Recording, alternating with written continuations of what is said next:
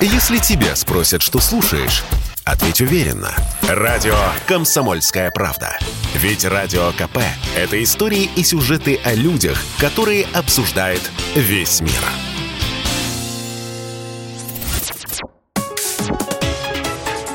Политика на Радио КП. Владимир Варсобин, «Комсомольская правда». А давайте забудем эту проклятую политику. Поговорим о повседневной жизни человеческой. Короче, я вчера забрел в Ашан. Ну, далеко от ВДНХ, с целью прикупить по народным ценам, ну, всякую ерунду. Хотя, что я рассказываю, люди прутся в Ашана именно за ней.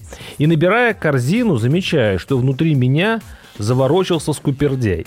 Он стал так тихонечко ныть. То дорого, это дорого.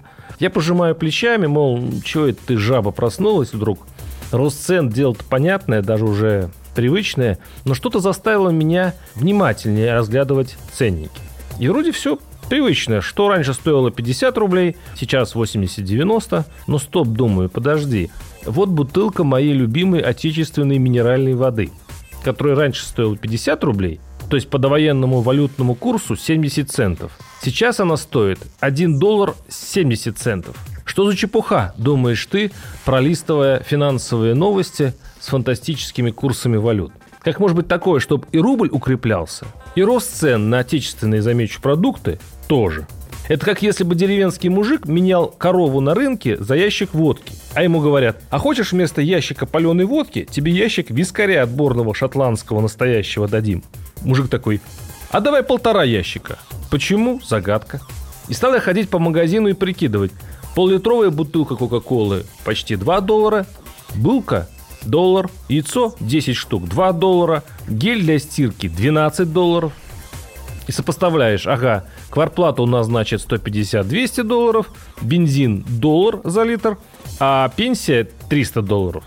То есть вроде как наш рубль крепнет – западный вражеский Франклин слабеет, а если рассмотреть вблизи, какая-то ерунда получается. Бедность растет вместе, черт побери, с курсом рубля. Приятель мой заказывает в США кроссовки. Там они стоят 150 долларов, у нас 18 тысяч рублей. Допустим, спекулянт и берет свой процент, но все-таки истинная стоимость рубля нащупывается в таких вот сделках. И там вовсе не 50-60 рублей за доллар. И вот еще одна беда. Приятель тот с кроссовками ищет баксы, чтобы как-то переправить в Америку. Причем не те баксы, что электронные, невидимые, ими торгуют на бирже, а вот те бумажные, что можно пощупать. А они под 90. То есть в России возникло сразу несколько рынков. Белый, официальный, серый, обменники банков с непредсказуемым курсом и черный. Он только начинает формироваться, но у него, подозреваю, огромные перспективы.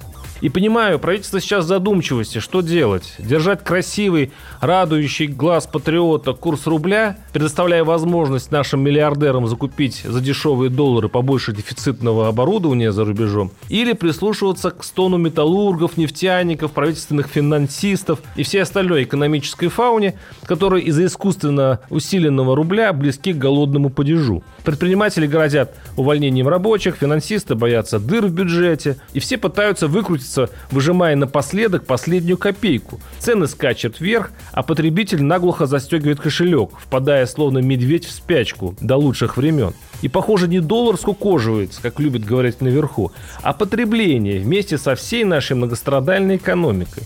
И правительство сейчас пытается выйти из этого штопора, несколько смягчаясь в валютном контроле и снижая процентную ставку. Но будут ли банки давать кредиты, спасающим экономику темпе? И будут ли эти кредиты брать затаившиеся предприниматели? Вот вопрос, на который легко ответит через пару месяцев тот же Ашан. Давайте отложим этот разговор на месяц, посмотрим, что получилось. Варсобин, YouTube-канал, телеграм-канал, подписывайтесь. Политика на радио КП.